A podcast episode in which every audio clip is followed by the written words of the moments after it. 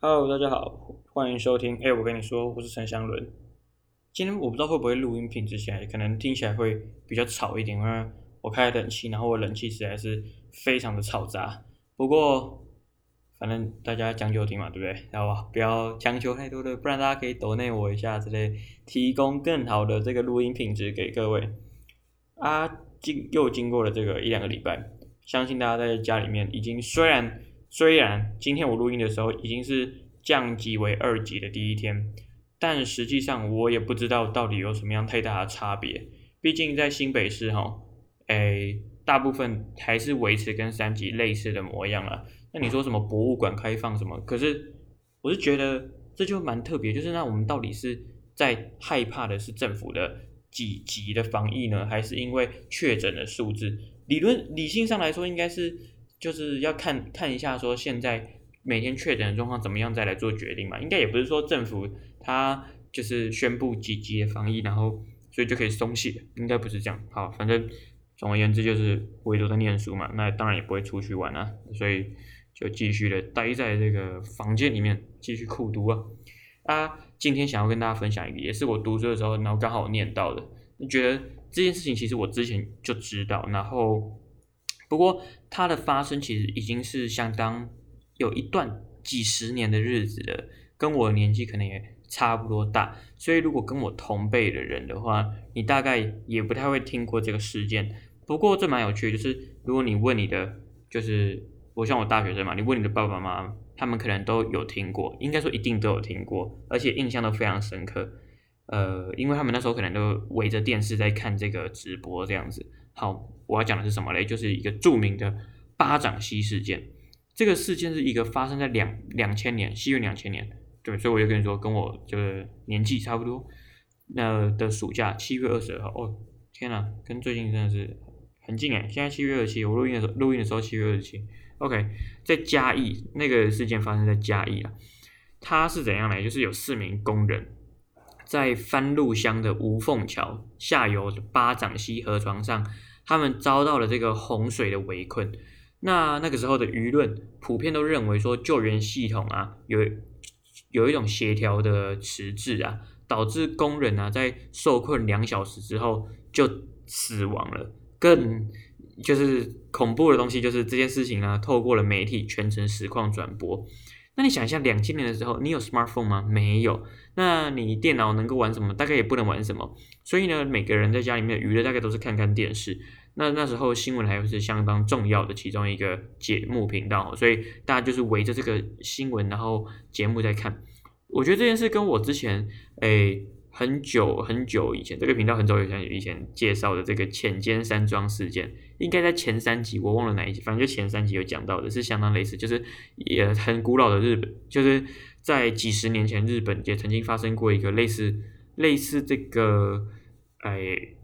恐怖分子也不太像，但是就是歹徒啦。然后呢，哎，有跟这个警察发生一些有跟枪有关系的一些冲突，这样，然后。那个时候也是日本人，就是围着电视在看。那因为那个时候警察吃了这个日清泡面，所以后来大家就莫名其妙就是病毒式的行销，然后大家都喜欢上日清泡面了，好像是这样。OK，那这件事情巴掌溪事件在台湾掀起了超巨大的舆论，然后也暴露出了这个救援上的疏失啊。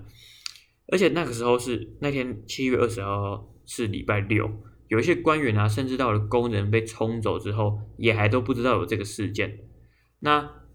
如果大家回想一下，两千年是什么日子？那个时候其实是民进党首次迎来这个台湾的这个民主的政党轮替，然后第一次这个执政，所以他们面对这个来说是啊，一就任就马上遇到了这个很大的大力的痛批啊。所以他们为了这件事情呢，就向社会大众公开道歉很多次，然后惩处了相关的官员哈。如果想要了解更详细的话，我们可以从事件的经过来去看。那就像我刚刚提到的，在七月二十二号的这个晚傍晚的时候，大概五点左右，在番路乡，就是在嘉义县的番路乡巴掌溪无缝桥段第五河川局，那个时候派了人到河床进行一些河床固体工程。就是一些河床上的工程啊。好，事发前呢、溪水就已经有慢慢上涨的趋势了，所以工人察觉到有异状之后，就先行的避难。但是受雇主所迫啊，他们还是继续上工。而这个之后呢，八名的工人因为溪水突然的暴涨，受困在水中。然后四个人因为收拾东西，然后没办法走，走不掉了，他们就紧紧抱在一起，然后站在溪中等待救援。直到七点八分的时候，由于各个机关之间沟通的不良，然后相互推脱了，就说啊，这个不是我的执掌范围，那啊，那个不是我的执掌范围，然后加上器材不足等等的。虽然有热心的乡那个番路乡民张永成啊，他试图的去下水救援，但是。四个工人呢，还是在这个全国媒体及时转播以及家属的眼前被溪水这样冲走，那对对当时的台湾人来说是相当大的一个震撼啊。那其实我刚才前面有讲到说，这个巴掌溪突然的暴涨，其实大家应该也从小也常常听到，台湾的河川都是这样，就是一个短促，然后呢急流。的形态，因为台湾就是山高嘛，然后可是地狭，所以当这个山上的水啊，就是流下来、冲下来的时候，其实是相当快速的。那虽然他们一开始有见识到这个上涨的趋势，可是那时候如果就是就先躲避了，可能就没有后续的状况这样。可是当时因为雇主的所迫呢，所以呢，他们就继续工作，那就迎来了这个巴掌溪后来的突然暴涨。过两天之后，二十四号的早上，当时这个行政院的院长唐飞啊，啊，这个唐飞跟当时候总统陈水扁的关系，这个也蛮有趣的，大家可以再去 Google 一下，对，不是这一集要讲的内容。好，反正他就觉得说这个是他的问题啊，他就跟那个旁边的副院长讲说啊，他一个人要扛起啊。可是副院长那时候有戏可能他想说啊，这样不行啊，就是新政府才成立两个月，那如果这样的话，这个行政院长要辞职啊。涉及的是整个内阁的人事，那这样兹事体大不行不行，所以他就跟他说，那他这个游锡堃呢负责扛起一切的责任，然后后来就是陈水扁也 OK 接受，反正就是就决定游锡坤就辞职，他就成为了史上最短任期的行政院副院长，六十七天而已。好，那那时候的民进党党主席谢长廷认为，其实。游锡坤为这个事情来负责，可能也不太公平啦。然后国民党也主张说，就是这件事的准辞与否啊，跟这个游就是游锡坤他去扛这个道理，就是其实也没有什么意义这样子。好，反正那时候就是政局有些动荡了，你知道吗？新政政府在成立两个月，发生这种事情，大家很害怕。OK，如果从时间表来看，或许能够更加的去了解这一件整件事的那种紧张。当时对台湾人造成的紧张感，以及这个罹难者他们所遇到的困难，就在七月二十二号事发当时五点十分，我前面讲到的溪水暴涨，四名工人受困溪床，那承包商就是这个现场的工地主任郭庆生呢，就以行动电话赶快报警。那到了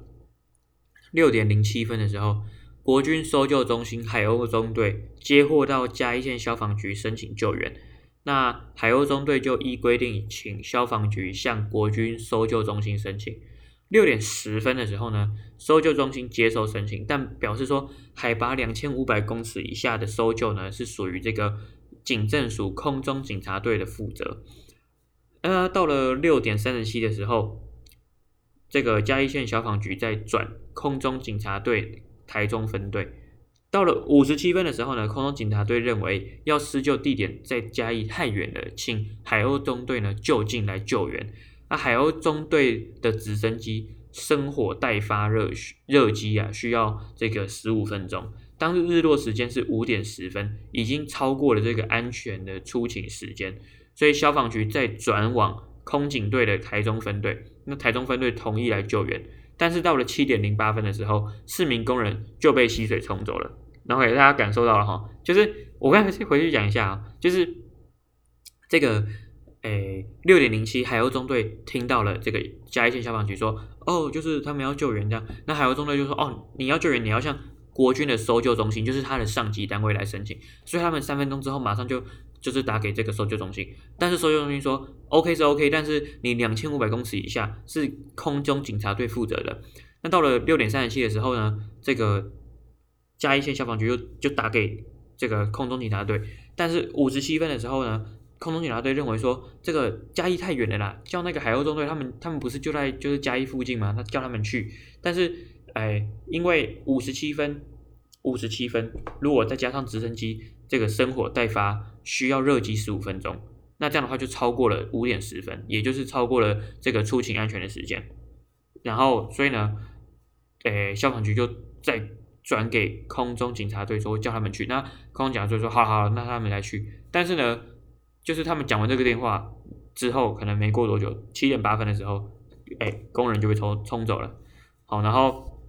到了隔天二十三号早上七点，行政院长就是知道了这件事情。那到十二点十五的时候，搜救人员呢、在这个军辉桥下游一公里处的淤泥下面的三十公分寻获遗迹一具遗体，然后呢，确认的是这个罹难者。到了七月二十四号的上午。哎，行政院长啊，向就向了总统这个口头请辞，但是被慰留，然后也同时向相关人员做出惩处啊，然后这个嘉义地检署呢，派出了三名检察官来侦办这个案件。到了七月二十五号的下午，大概快两点的时候，那个罹难另外一名罹罹难者的遗体呢，在永清桥上游被发现。在七月二十六号的三点十五分，就是在一名罹难者的遗体呢，在这个。呃，国道三号顶六段下游一百公尺处被发现，然后到五点四十，最后一名罹难者的遗体也被寻获，然后呢就证实了四个人真的都都罹难了。这样，反正这是一个很惨的一个案件啊。那这件事的一个很大的影响呢，其实是各种层面的。我们从政治层面来讲好了，这件事情啊，由于这个舆论啊，还有各界媒体的压力，以及在野党的全力抨击之下。让这个上任不久的总统陈水扁的支持度哦一路的严重下滑。那陈水扁也为了这个事道歉了两次。那当时兼任这个行政院灾害防救委员会主任委员的这个副院长尤锡坤也因为这样子辞职。然后那个院长啊也处分了许多相关的官员。到了七月二十四号的时候，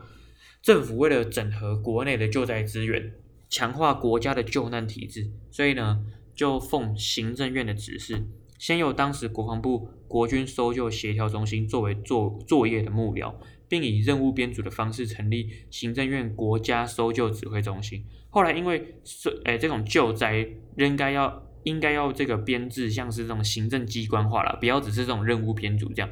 所以就在二零零三年的时候改由这个内政部消防组承接作业幕僚以及任务这样。目前的这个国搜中心设于消防署的厅舍。结合这个消防署啊、卫生署空中转诊审核中心轮值医师共同执勤，来达到这个诶、反应救援同步协调的这种运作机制。在一样是七月二十号早早上，这个唐飞为了厘清事情啊发生的始末等等的，然后在了解相关的救灾过程之后，就告诉他旁边的这个院长说他应该要扛了，但是反正院长就说啊不行了，你不要扛了，我扛了，然后就是。就是后来就是副院长就自己扛嘛，OK，那诶当晚主持这个永续发展委员会议之后呢，接到了这个陈水扁所派代表来带来这个同意辞职的讯息，所以呢他就一肩扛起了，那他就成为了至今诶任期最短的这种诶行政院副院长这样。那就像我前面讲到，就是国民党或民进党其实都觉得这样的一个方式啊，换这个龙头啊，哎，其实也不一定是一件明智的决策。但是 whatever，反正游锡堃就觉得他要辞嘛。OK，那新闻媒体的层面呢，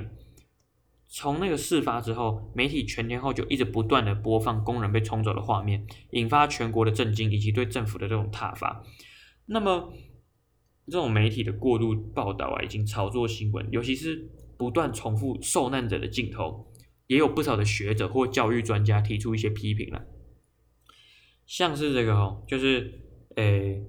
虽然那个时候这个事件所发生的在地的地方政府是国民党执政，但是这个河川啊是中央管的河川巴掌溪，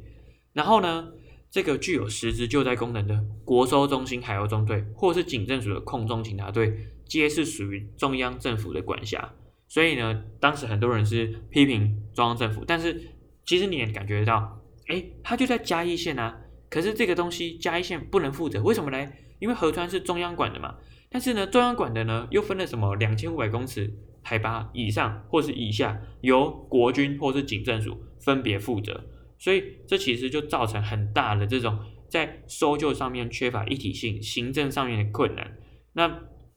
其实这整件事，这是这整个搜救的系统啊。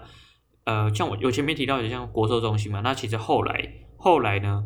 诶，内政部就成立了我们现在所熟知的空中勤务总队，就是空勤总队啊。那它就是由诶，不管是消防署啦，然后呢，警政署啦，民航局、海巡署，然后呢，共同整编而成，来进行一些类似就是救灾等等的任务。那这样的话，其实其实不过来你也很熟悉嘛，台湾就是常常需要。就是有人死了之后，然后才会去习得一些教训，相信大家也是哎所见都有。OK，不过希就是你只会希望说下次不要再发生这种问题，但是其实我们总是还能看到说，常常会因为一些分工的问题啊，或者说这种哎作业上面的问题，然后有这种机关间互踢皮球的状况。但是也不全然你要怪他们啊，因为你自己想一下，就是如果你是那个机关的话，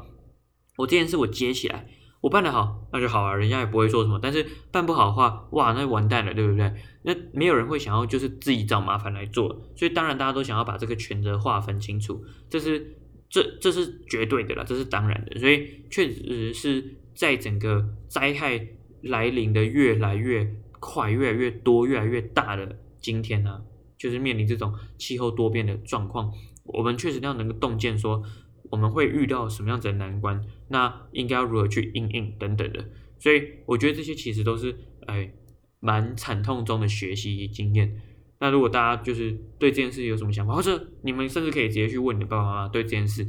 就是的那种震惊程度，我相信是非常大的啦。OK，那这期就跟大家介绍到这边，好了，就这样子喽，拜拜。